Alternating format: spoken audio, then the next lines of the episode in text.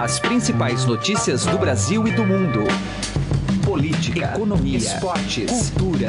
Informação com a credibilidade do maior jornal do país. Estadão Notícias. Olá, seja muito bem-vindo ao Estadão Notícias desta segunda-feira, 17 de julho de 2017. Eu sou Gustavo Lopes e o programa de hoje fala sobre a reforma trabalhista que entrará em vigor daqui a quatro meses, mas tem gerado muitas dúvidas em relação às negociações entre patrão e empregado e em temas que envolvem os autônomos, imposto sindical e gestantes. Vale lembrar que alguns desses pontos podem ser modificados através de medidas provisórias. Inclusive, esta foi uma promessa da base aliada para aprovar o texto que já foi sancionado pelo presidente Michel Temer. Ainda no programa, vamos falar sobre as ações do Estado Islâmico que estão sendo minadas pelo exército iraquiano e que conta com o apoio dos Estados Unidos, e também a agenda da economia nesta semana. Bom, para você participar aqui do Estadão Notícias, basta mandar seu e-mail para podcast@estadão.com. Podcast estadão.com. Estadão Notícias. Quarta International Wine Show. Deguste os melhores vinhos do mundo. São mais de 240 rótulos entre nacionais e importados e mais de 40 expositores. Os melhores tintos, brancos, rosé e espumantes numa feira única no Centro de Convenções Frei Caneca, quarto andar. Sábado, dia 29 de julho. Você está convidado. Ingressos pela loja Empório Frei Caneca ou pelo ingresso rápido rápido. Ingressos limitados. Estadão Notícias. A lei que altera a legislação trabalhista foi sancionada pelo presidente Michel Temer em uma cerimônia no Palácio do Planalto. As novas regras entrarão em vigor daqui a quatro meses, conforme previsto na nova legislação. Com a reforma trabalhista, a negociação entre empresas e trabalhadores prevalecerá sobre a lei em pontos como parcelamento das férias, flexibilização da jornada de trabalho. O governo ainda poderá editar uma medida provisória com novas alterações na lei trabalhista. Para conversar um pouco mais sobre a reforma trabalhista e entender alguns pontos, o que muda para o trabalhador, está na linha conosco o advogado Arnaldo Eide, ele que é sócio da advocacia Castro Neves da Almas. Tudo bem, doutor Arnaldo, como vai? tudo bem? É um prazer estar aqui contribuindo para esse tema tão importante. Bom, doutor, para a gente começar, é, agora haverá uma nova relação de trabalho entre o patrão e o empregado, né? A gente até destacou na abertura aqui algumas, como parcelamento das férias, flexibilização da jornada de trabalho. Quais são os pontos que não vão entrar nessa discussão? Por exemplo, o FGTS vai poder ser mexido? Olha, Gustavo, é, é importante dizer que essa reforma ela busca, ela vem com a proposta de modernizar as relações de trabalho e não distinguir direitos trabalhistas. Esse é um grande temor, é, diversas, diversos debates se estabeleceram sobre essa temática, mas é importante tranquilizar os trabalhadores que, uhum. a despeito da possibilidade de negociação sobre pontos que anteriormente eram mais engessados, direitos mínimos como o 13º salário, o fundo de garantia, o piso salarial mínimo, eles continuam inalterados e não vão sofrer qualquer prejuízo. Ou seja, a questão de 13º salário, seguro-desemprego, não entra em negociação. Isso é seguro pela lei. Isso é seguro pela lei. É, dentre outros pontos, a legislação aprovada, ela estabelece é, que o salário mínimo, que o seguro-desemprego, que benefícios previdenciários, é, como salário família, repouso semanal remunerado, é, número de dias de férias devidos aos empregados, são temas que não poderão ser negociados. Portanto, não há o que temer em relação à redução, possível redução desses direitos. Agora, em relação aos pontos que poderão ser negociados, né, no caso, por exemplo, intervalo de almoço, parcelamento de férias, isso vai ser livre? Existe um limite? Como é que isso vai poder ser feito a partir de agora? Olha, existe uma expectativa de desburocratizar essa negociação entre patrão e empregado. Alguns itens dependem ainda da participação dos sindicatos para que eles possam ser negociados, mas outras situações passam a ser permitidas com negociação direta entre patrão e empregado. É, a exemplo disso, o parcelamento de férias poderá ser negociado e essas férias poderão ser parceladas em até três períodos diferentes, sendo que um deles tem que ter no mínimo 14 dias. É, outras situações do dia a dia que são bastante comuns são a possibilidade de se compensar as jornadas de trabalho dentro da mesma semana, né, um, uma espécie de banco de horas semanal ou até mesmo um banco de horas semestral sem a participação dos sindicatos por acordos individuais entre os patrões e os empregados. Agora, por exemplo, o banco de horas anual e outros te, outras temáticas dependem da participação dos sindicatos como intermediador das negociações. Já que o senhor falou sobre a participação dos sindicatos, um dos pontos aí talvez mais debatidos, principalmente pelas centrais sindicais, é o fim da contribuição sindical. As pessoas não serão mais obrigadas a pagar essa contribuição é, sindical, aquela que tem um mês do ano que é descontada do salário da pessoa. Exatamente, a contribuição sindical ela deixa de ser obrigatória e isso com certeza está gerando um desconforto nas entidades sindicais que dependem desse recurso para manutenção das suas atividades. Para o trabalhador, o que isso representa? Uma opção. Ele passa a ter a opção de não contribuir é, mas não há uma obrigação dele deixar de contribuir. Se ele optar, se achar que o sindicato está atuando de forma satisfatória em prol da categoria, defendendo realmente os interesses da categoria, ele pode optar por fazer essa contribuição, porque ele vai estar pagando por um serviço que está sendo bem prestado. O, ganham os empregados que ob, é, são obrigados a fazer esse tipo de contribuição, mas que não veem a contrapartida dos seus sindicatos. Certo. Então, nesse aspecto, os empregados terão é, uma liberdade maior para dispor dos seus ganhos, optando se vão recolher contribuições a favor dos sindicatos ou não. Um outro ponto né, que gerou também muita polêmica, que é a questão do trabalhador autônomo. Como é que ele fica com essa nova legislação? Pela nova legislação, e me corrija, doutor, se, se eu estiver errado, independente de quantos anos esse empregado trabalhe como autônomo numa empresa, ele depois que sair dessa empresa, ele não pode alegar vínculo empregatício. É isso? Olha, nós temos aí um ponto bastante inovador no texto legal, que é a previsão expressa acerca do trabalho em condições autônomas. É evidente que tudo isso vai ser ainda chancelado pelo Poder Judiciário quando essas discussões forem levadas a efeito nos processos trabalhistas. Uhum. Mas é um dos temas certamente mais polêmicos, porque o trabalho autônomo pressupõe que não haja uma subordinação entre o tomador dos serviços, aquele que contrata os serviços, e aquele que está realizando a atividade. O que ocorre é que, na prática, muitas vezes, essa relação autônoma, sendo contínua, tendo uma habitualidade, acaba se confundindo com a própria relação de trabalho e de emprego subordinada. E isso vai ter que ser avaliado no, a cada caso, dentro das ações, conforme as provas que forem produzidas. Para a gente encerrar, é, de um modo geral, o senhor entende que essa reforma trabalhista ela era necessária ou ela de fato prejudica o trabalhador?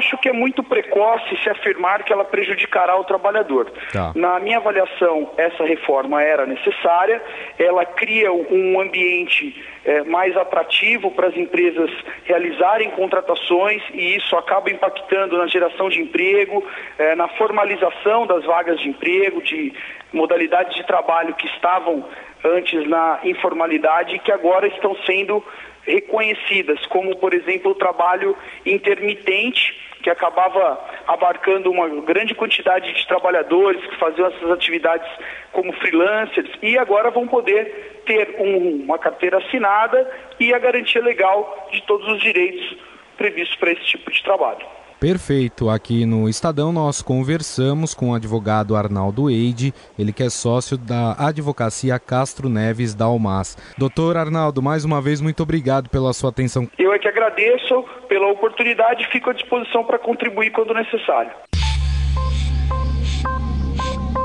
Direto ao assunto. Com José Neumann e Pinto.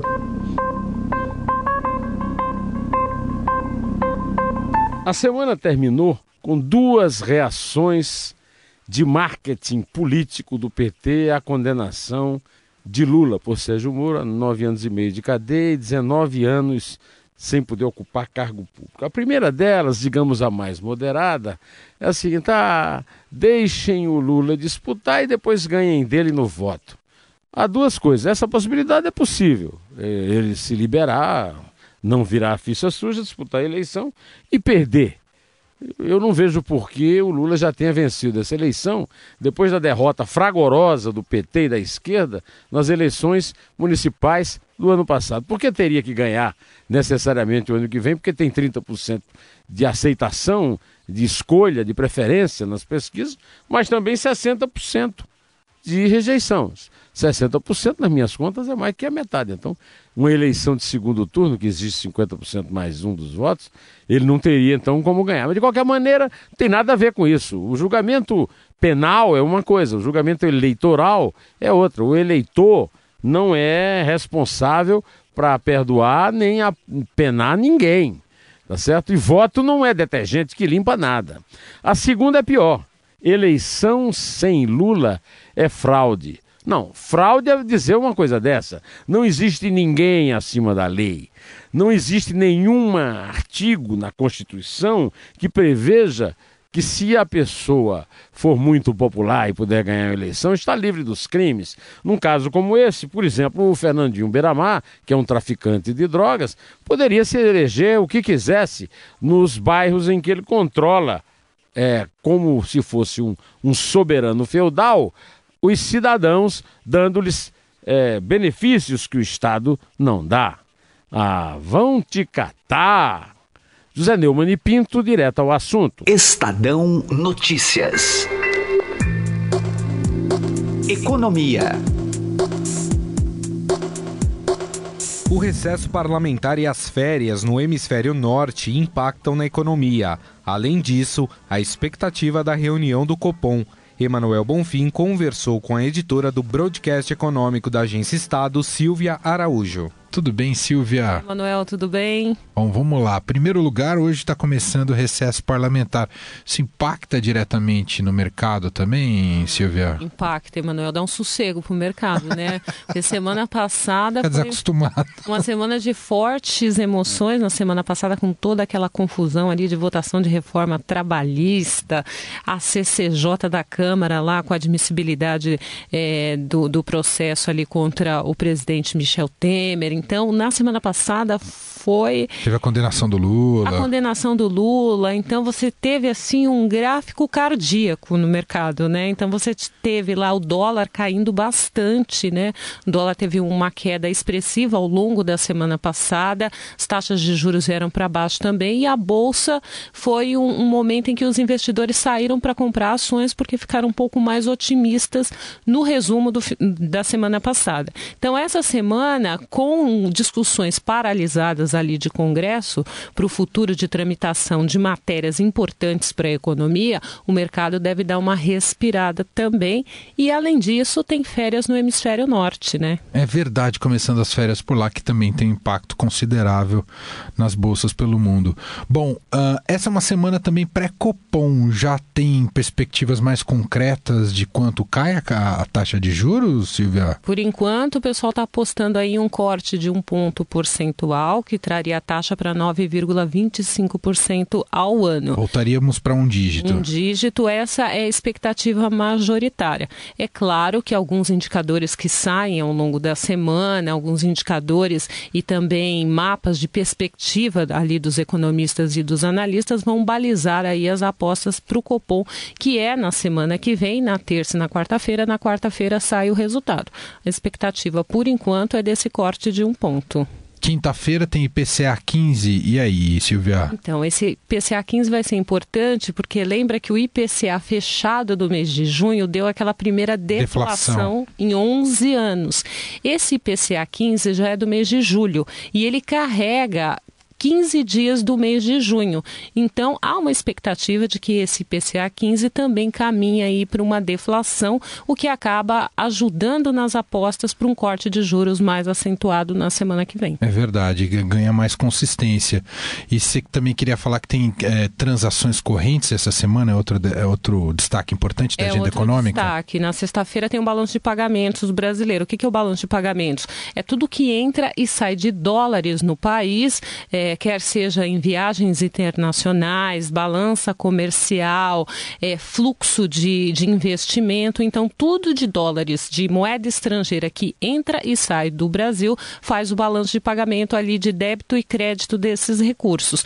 E o que tem acontecido? A gente tem um déficit nesse balanço de pagamentos mas ele é totalmente financiado. A gente está numa situação tranquila, principalmente por conta da balança comercial.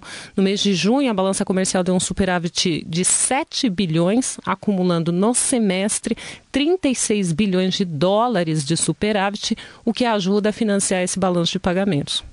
Muito bem, essa é Silvia Araújo, editora do broadcast econômico da Agência Estado, abrindo a semana aqui com a gente no Estadão Notícias em nosso podcast. Muito obrigado, Silvia. Até semana que vem. Até. Tchau. Estadão Notícias. Destaques internacionais.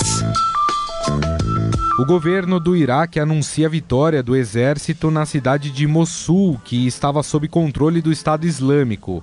Ao mesmo tempo, os Estados Unidos disseram que querem manter a presença em solo iraquiano. O professor Flávio Rocha, da Universidade Federal do ABC, foi entrevistado por Camila Tulinski. Professor, como é que a gente pode avaliar essa situação né, do, do Estado Islâmico e também o posicionamento do governo iraquiano hein, com relação ao grupo terrorista? Vamos lá. É... Em relação ao governo iraquiano, ele não tem muito o que falar além disso. Então, o, o Estado Islâmico, quando surgiu alguns anos atrás, uma das maiores vitórias do Estado Islâmico, digamos assim, que pegou é, é, praticamente todos, o resto do mundo, aqueles que não observavam de surpresa, foi justamente é, uma vitória que eles tiveram muito forte contra o exército iraquiano. Então, você teve milhares de soldados iraquianos que simplesmente foram pegos de surpresa por um ataque do Estado Islâmico, simplesmente fugiram da segunda maior cidade do Iraque. Bom, nos últimos anos, a verdade é que o, o, as forças iraquianas só conseguiram desalojar o Estado Islâmico é, porque tiveram aí uma ajuda dos Estados Unidos, principalmente, né? Mas também a gente tem que lembrar que o Estado Islâmico começou a ser atacado em várias frentes, é, não só pelo Iraque, pelos Estados Unidos, mas também pelos curdos, né? Que, que, tem, que tem feito uma resistência muito forte e também é, o auxílio que a Rússia deu ao governo do, do Assad na Síria. É, em relação ao que pode acontecer, uma repercussão maior, a gente precisa ver como é que o Estado Islâmico ou né, o, o grupos terroristas afiliados ao Estado Islâmico na, na, região, como eles vão atravessar esse período, né? A gente acompanha a maioria dos analistas falando que, ok, foi uma derrota de fato, é, mas aquelas condições básicas que levaram à criação do Estado Islâmico, elas não diminuíram, elas ainda continuam. Então existe ainda o sectarismo, existe o passivo que talvez nunca seja ou, ou, não seja consertado nos próximos anos, que foi um legado da invasão dos Estados Unidos, ou seja, a desestabilização política da região. Então a gente ainda vai ter que aguardar nos próximos anos para saber até que ponto o Estado Islâmico sofreu uma derrota pesada mesmo, quer dizer, eu acredito que sofreu, mas até que ponto isso vai enfraquecer ele nos próximos anos. É, e lembrando também que o Estado Islâmico acaba tendo ramificações em vários países do mundo, e pelo menos reivindicando a autoria de alguns ataques, inclusive com lobos solitários em diversos países, né? Então é, é, é uma situação muito delicada, né, professor? É, exatamente. É, isso é um problema muito sério de enfrentar esse tipo de guerra contra esse tipo de grupo, esse tipo de ator que, apesar de ter o nome de Estado Islâmico, na verdade a gente não pode considerar como um ator estatal. Então, é, você pode derrotar ele no campo de batalha, mas é, o apelo que esse grupo faz, esses ataques dos lobos solitários, são ataques assim que, do ponto de vista militar, não, não trazem nada, não trazem nenhum ganho, mas o ganho em termos de propaganda política é muito forte. E sempre tem aquela questão da imprevisibilidade, né? É, É muito difícil para o serviço de segurança rastrearem a ação de um lobo solitário, que pode estar usando desde um armamento explosivo, né, aliás, desde alguma coisa explosiva, é, uma bomba, alguma coisa assim, até você usa carros, caminhões, é, você esfaqueia as pessoas. Então, são, é, é, é, potencialmente muito difícil você fazer esse rastreio. Então, fica sempre esse problema. É, o apelo do Estado Islâmico, de grupos como o Estado Islâmico, é, isso daí você não, não consegue pura e simplesmente resolver o problema desse apelo através de uma vitória militar. Então, a vitória militar é importante? É importante. Mas, se o apelo do grupo não diminuir, é, se a capacidade desse grupo de é, é, arregimentar ou apelar para massas, assim, digamos assim, ou, ou, ou, grupos ou indivíduos assim que estão é, segregados em várias regiões do mundo, se esse apelo não diminuir, o grupo, na prática, continua forte. O Estadão Notícias desta segunda-feira vai ficando por aqui. Contou com a apresentação minha, Gustavo Lopes, e produção de Diego Carvalho. Entrevistas de Emanuel Bonfim e Camila Tulinski. A montagem é de Nelson Volter. O diretor de jornalismo do Grupo Estado é João Fábio Caminoto. De segunda a sexta-feira, uma nova edição deste podcast é publicada. Saiba mais no blog Estadão Podcasts. Convido você também a avaliar nosso podcast tanto no iTunes quanto no Android e mande seu comentário e sugestão para o e-mail podcast@estadão.com. podcast@estadão.com. Um abraço, uma boa segunda-feira e até amanhã. Estadão Notícias.